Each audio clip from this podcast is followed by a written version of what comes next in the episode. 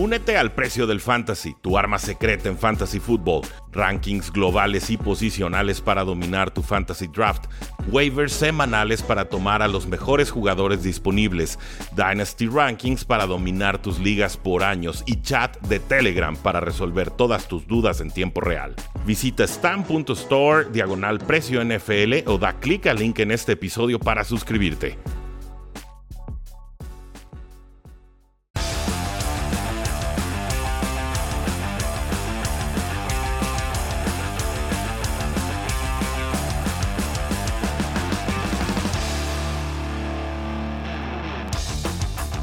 Saludos a todos y bienvenidos a un programa más de Cuarta y Gol, donde la NFL no termina y nosotros tampoco. Mi nombre es Rudy Jacinto, me encuentran en Twitter como arroba NFL y quiero darles las gracias por todos los mensajes, los tweets que han estado compartiendo eh, con Cuarta y Gol con Rudy Jacinto como una de sus opciones principales que estuvieron escuchando en formato podcast a lo largo de la temporada.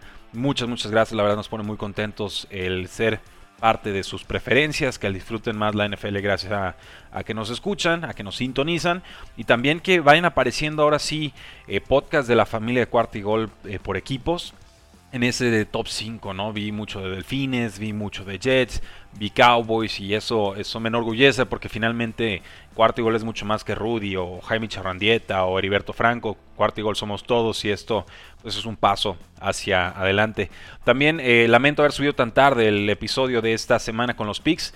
Sigue de viaje Jaime Charrandieta. Hicimos todo lo posible por comprar tiempo que te pudiera transmitir con nosotros. Finalmente no lo conseguimos. Así que tengo sus picks. Los vamos a comentar. Pero tendré que aventármelos en solitario. Pero no sin antes comentar lo que sucedió en Thursday Night Football con los 8-4 Cowboys venciendo 27 a 17 a los ahora 5-7 Saints. Así es, Cowboys tiene 8 victorias, 4 derrotas, Santos 5 victorias y 7 eh, derrotas. No fue un partido brillante de Dallas, por lo menos en el costado ofensivo del balón, aunque sí hubo actuaciones importantes. CD Lamb 122 yardas, Tony Pollard con un touchdown tardío de 58 yardas para congelar el partido. Vimos una recepción importante a Mari Cooper en el centro del campo. Vimos otra de touchdown de Michael Gallup, ¿no? Una, ruta complicada, un paso flotadito de Doug Prescott fondo a la derecha y alcanza a meter los pies en la zona de anotación, una jugada verdaderamente eh, artística. Eh, un partido con dificultad adicional porque Mike McCarthy y cinco coaches asistentes no estaban en este duelo, entonces tuvimos que ver cómo fue reemplazado McCarthy en esta ocasión por Dan Quinn, el ex head coach de los Atlanta Falcons y el ahora coordinador defensivo de los Dallas Cowboys. Por contra, tuvimos a Tyson Hill haciendo su debut como titular de los Saints, pero me parece que esa lesión de mano muy temprano en el partido lo, saca de quicio, ¿no? O sea, vamos, aguanta Saints en el último cuarto, pues cometen las eh, tres entregas de balón de, Tyson Hill, pero eh, me parece que de por sí ya estaba complicado el partido para Saints sin Alvin Camara. Y luego se le abolla el, el, dedo, una lesión similar a lo de Russell Wilson. Y vamos, ¿no? Pues contra cuánto más va a tener que estar remando Santos esta eh, temporada. Con Dak Prescott tuvimos 238 yardas, un pase de una yarda para touchdown con Michael Gallup, una intercepción, un sack. No un partido brillante, pero un partido suficiente. En esta ocasión fue la defensiva de Cowboys la que levanta la mano y saca el resultado. Un partido tenso, un partido trabadillo con sus momentos, pero que finalmente se cumple lo lógico. Cowboys es mejor equipo que Saints en estos momentos y consigue la victoria. No jugó Alvin Camara, entonces alcanzamos a ver un touchdown tardío de Deontay Harris, un pase cortito que convierte eh, por la vía terrestre, por supuesto, o sea, corriendo muchas, muchas yardas después de recepción, en un touchdown de 70 yardas. Y es algo característico con los Saints este año, los arranques lentos. No han podido anotar puntos en ninguno de sus primeros eh, cuartos en los últimos cinco partidos. Y no es coincidencia entonces que los Saints por primera vez desde antes que tuvieran a Drew Brees cayeran una racha de cero victorias y cinco derrotas consecutivas. Esto es importante, esto es grave y me da confirmación final si es que había cualquier duda de que Saints no llegará a postemporada y que difícilmente eh, tendrá una reconstrucción sencilla en este próximo off-season. Pero, damas y caballeros, pasemos entonces a los picks de la semana. Y antes de hablar de eso, quisiera que nos siguieran en nuestra cuenta de TikTok y que nos siguieran también y activaran la campanita de notificaciones en nuestro canal de YouTube. Las dos cuentas están creciendo, las dos son importantes, son distintos tipos de video. En TikTok los hacemos todos de menos de un minuto, en YouTube los hacemos un poquito más elaborados, lógicamente, pero quiero verlos en los dos. Ahí yo sé que tenemos a miles de escuchas en todo el mundo.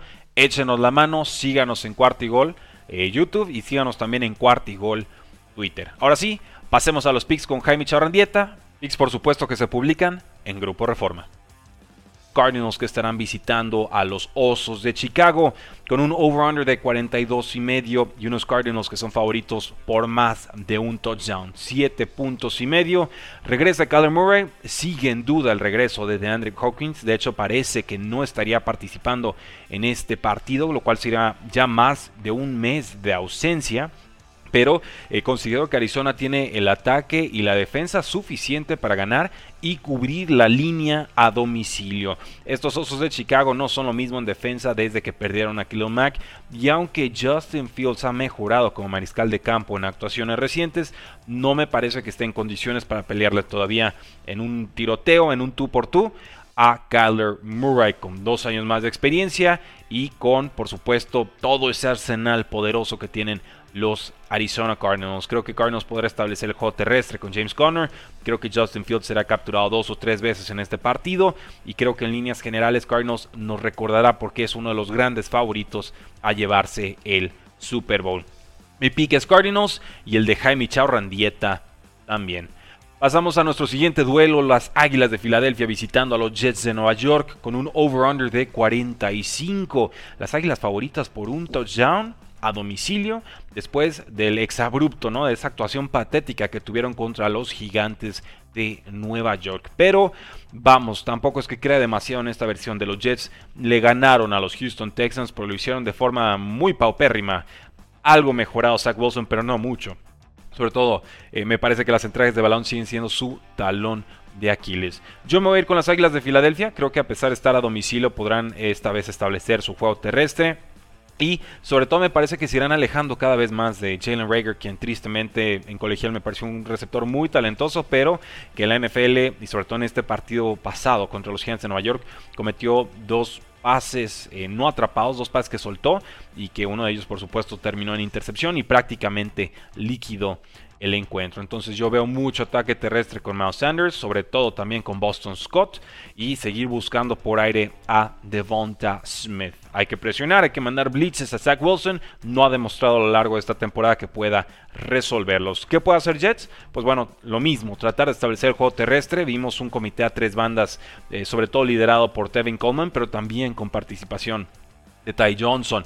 Eh, por supuesto, ya Elijah Moore convirtió en el receptor número uno del equipo, pero creo que Águilas tiene suficiente para ganar y cubrir. No es de mis apuestas favoritas, un touchdown a domicilio es mucho, sobre todo para un equipo tan intermitente, tan errático como Eagles, pero obligado a tomar un lado, me voy con las Águilas y parece que Jaime hincha Randieta se va por el upset. Él no cree que Eagles pueda ganar a domicilio, él cree que Jets va a dar la sorpresa, así que ahí tenemos la primera diferencia de semana 13.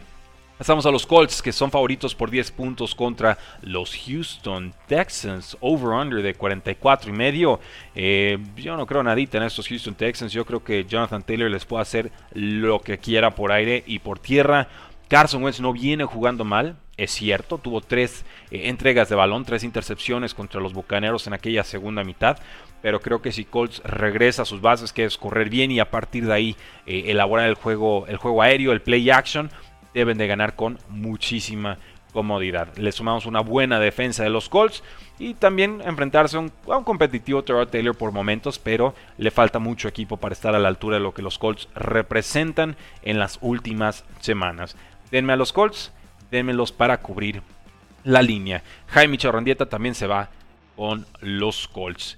Luego pasamos a este juegazo, para mí el juego de la semana. Chargers visitando a los Cincinnati Bengals. Bengals local y favorito por 3 puntos y tenemos un over-under de 50. Se esperan buenos puntos de ambos lados, pero para mí con Chargers la fórmula ya está muy obvia y muy cantada y lo he gritado a todo, a todo pulmón en todos los espacios que he tenido esta temporada. Si quieres correr, le puedes correr a Chargers. Punto. Y pocos corredores en estos momentos están tan consagrados y tan preparados para correr como lo es Joe Mixon, que viene anotando múltiples touchdowns desde hace ya muchas semanas, que viene de correrle para más de 100 yardas a los mismísimos Pittsburgh Steelers, tenía casi 100 yardas en la primera mitad. Y entonces creo que Chargers no ha podido resolver esa línea defensiva y sobre todo esa presión terrestre y creo que no lo hará esta temporada. Creo que a partir de ahí Cincinnati podrá ir construyendo un partido inteligente con un Joe Burrow que puntualmente aparece con T. Higgins y Jamar Chase. Eh, muchos cuestionan, bueno, ¿por qué ya no vemos tanta explosividad de Jamar Chase? No es que sea menos explosivo, el tema es que ya le están dedicando más atención defensiva y entonces T. Higgins es el que se ve eh, favorecido. Por contra, Vamos a necesitar mucho de Mike Williams, vamos a necesitar mucho de Keenan Allen, vamos a necesitar muchísimo de Austin Eckler. Yo veo a los Chargers tratando de remontar un partido, pero a domicilio quedándose cortos, quedándose con las ganas. Me parecen dos buenos equipos, cada uno con sus correspondientes debilidades, pero Cincinnati en estos momentos es un roster, me parece un nivel más talentoso, sobre todo en su línea defensiva, generan muy buena presión y eh, con Sam Hubbard y con Trey Hendrickson, pero además me parece que el juego terrestre encaja perfectamente con la debilidad que tienen los Chargers y por contra la defensiva de Cincinnati no presenta una vulnerabilidad fácilmente explotable para Chargers. Entonces creo que la vida de Joe Burrow será más sencilla que la de Justin Herbert en este partido y por eso me voy con Cincinnati. Jaime Charrandieta, a pesar de ser fan de los Chargers, dice Bengals se lleva el partido. Pasamos a los Bucaneros que visitan a los Atlanta Falcons. Bucaneros por 10.5. Favorito, over-under de 50 y medio. Yo creo que aquí se va a las altas, pero creo que Falcons va a contribuir muy poquito en ese apartado. Posiblemente este juego sea el duelo entre el mejor y el peor equipo de la NFL, por lo menos por una métrica que se llama DVOA, que te hace un ajuste según jugadas y demás y la importancia de cada snap.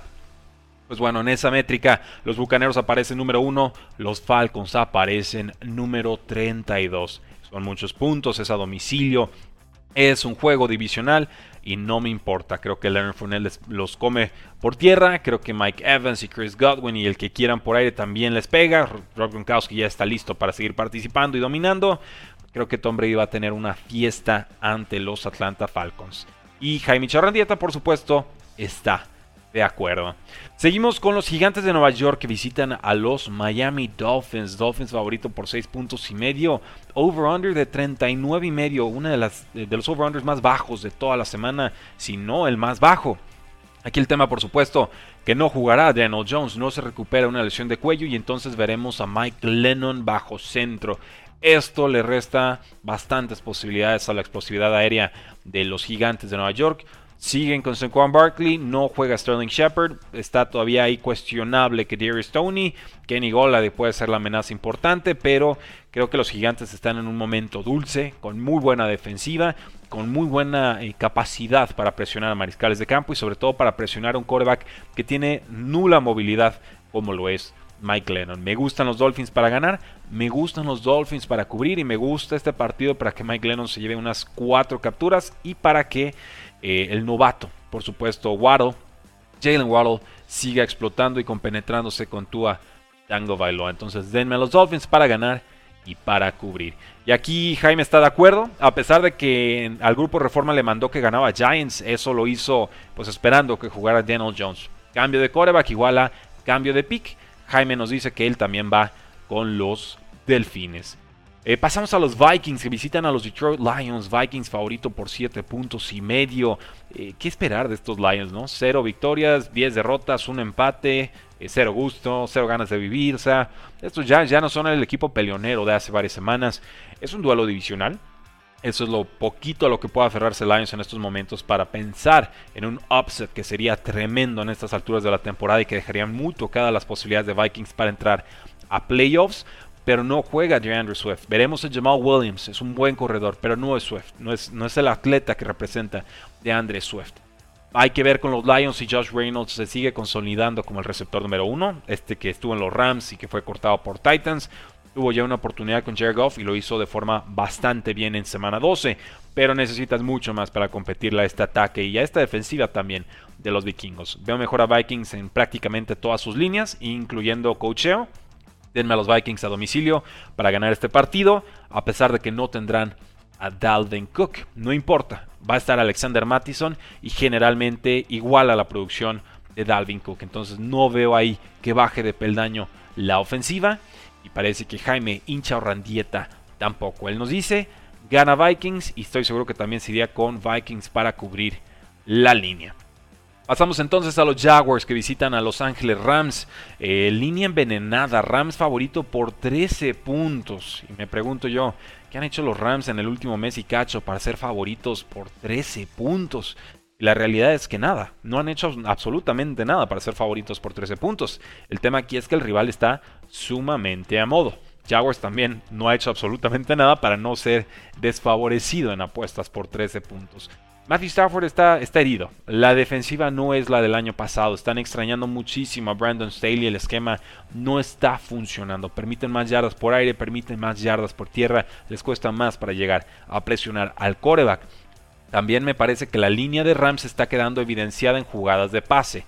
Si corrieran un poco más, seguramente les iría mejor, pero parece tan emocionado Sean McVay con su nuevo juguetito llamado Matthew Stafford, que se le olvida que hay jugadas sencillas a las que le podemos eh, apostar, jugadas fáciles que le podemos dar a Matthew Stafford para que no tenga que ser siempre él haciendo magia con 3, 4, 5 receptores eh, abiertos. Hablo de play action, hablo de pases pantalla, hablo de muchas jugadas que de pronto utilizaba Sean McVay con Jared Goff y que parece quedó tan asqueado de ellas que ya no las quiero utilizar con Matthew Stafford. Pues bueno, eso funcionó en la primera mitad de temporada. No está funcionando en la segunda. Me parece que Sean McVay es de los, de los head coaches que desgraciadamente ajusta menos a lo largo de lo que va avanzando la temporada. Entonces empieza a ser descifrado por las defensivas rivales. Esa tendencia la ha tenido muy marcada desde hace ya varias temporadas. Entonces me parece que este juego está muy a modo para que Sean McVay empiece a experimentar, para que gane, para que el equipo recupere un poco el ánimo. Y creo, tengo que tomar a Rams para eh, cubrir esta línea. ¿no? no me sorprendía absolutamente nada que Jaguars lo,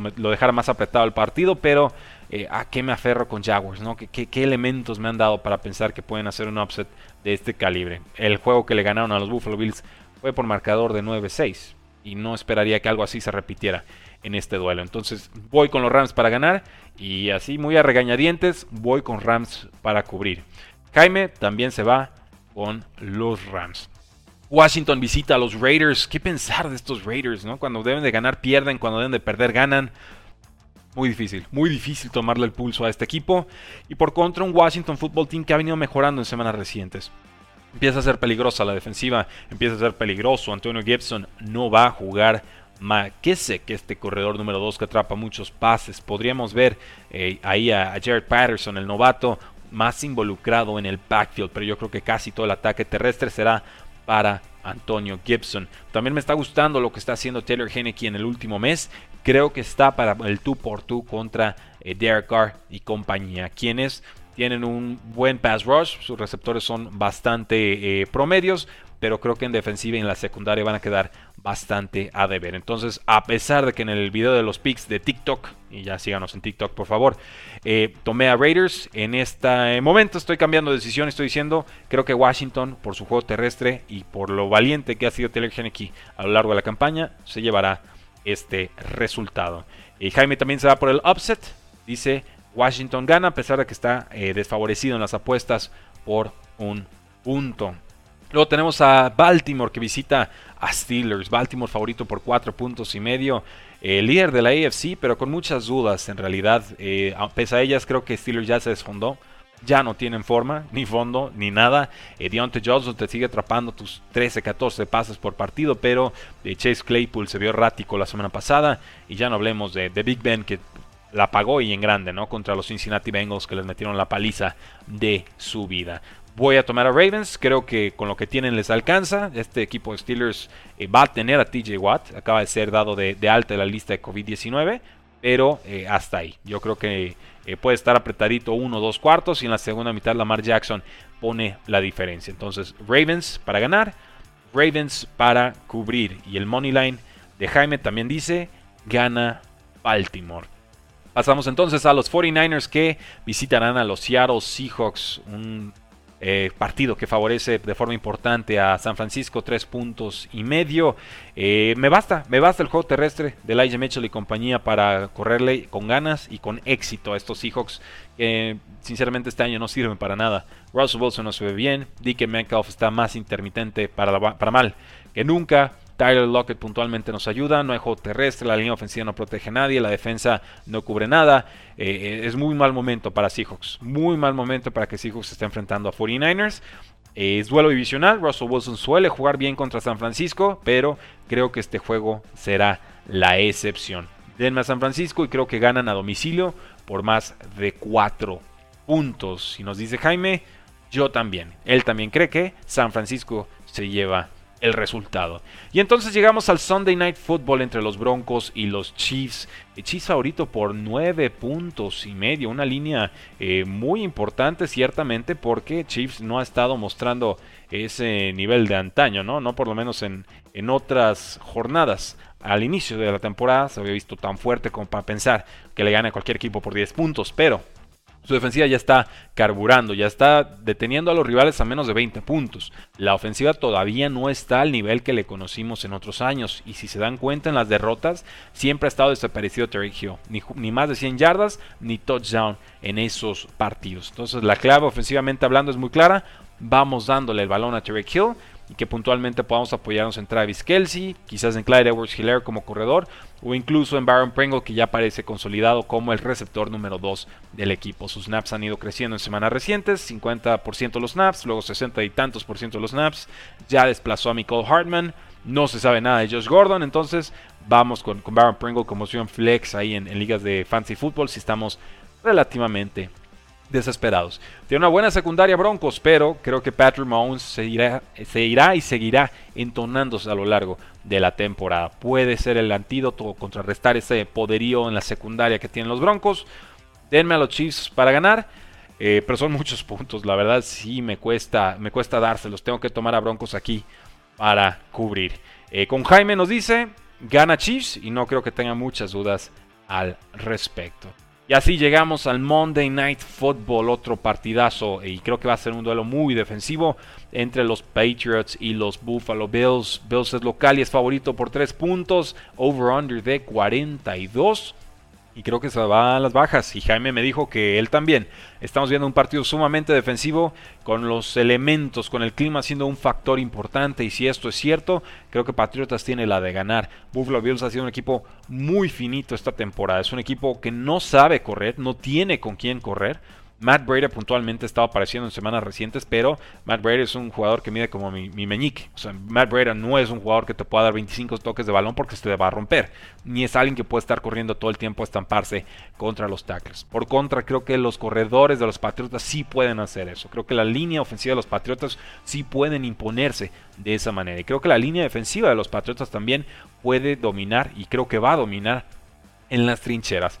Esto obligará a Josh Allen a pasar mucho y ahí es donde caen en la trampa de la secundaria que tienen los Patriotas en estos momentos. Tienen los Patriotas la secundaria suficiente, sobre todo con JC Jackson, para jugarle en pressman coverage uno a uno a cada uno de los receptores que vaya mandando Bills y que por supuesto Sean McDermott mande al ataque. Puedo ver un Stephon Diggs contra JC Jackson y creo que JC Jackson va mejor esta temporada. Debería ganar ese partido, ese duelo. Eh, Dawson Knox, quizás el Titan de los Bills, podría ser ese factor X, pero contra Cal Duggar también podría ser contrarrestado. Eh, vimos a Cal Pitts, ¿no? De Falcons contra Cal Duggar y Duggar fue el que le ganó la partida. Entonces veo un juego apretado, un juego cerrado, un juego emocionante, un juego puntualmente con errores eh, increíbles en zonas peligrosas del campo. Creo que gana Patriots. Creo que la sorpresa se cumple y que Patriots en estos momentos es mejor equipo que los Buffalo Bills. Estoy abierto a equivocarme, pero lo que han hecho a lo largo de la temporada me dice que Patriotas es un equipo más físico, más imponente, mejor entrenado en estos momentos y mejor compenetrado también. Dependerá, por supuesto, de cómo pueda jugar Mac Jones, cómo pueda resolver esta maraña, ¿no? Esta encrucijada que tienen los Buffalo Bills en defensiva, porque Sean McDermott tampoco es que le vaya a poner las cosas muy sencillas, pero creo que Mac Jones cumplirá y creo que el juego terrestre de los Patriotas será la diferencia en este partido. Denme a los Patriots para ganar. Jaime dice no, los Bills defenderán su casa. Así que veremos quién tiene razón. Pero a mí lo que me interesa saber, damas y caballeros, es qué opinan ustedes, qué equipos ganarán esta semana 13, quiénes son los contendientes, quiénes son los pretendientes. Háganlo saber en la casilla de comentarios, suscríbanse a este su canal de YouTube y activen la campanita de notificaciones. También síganos en TikTok, es en serio, ¿eh? Porque la NFL no termina y nosotros tampoco. Cuarta y gol.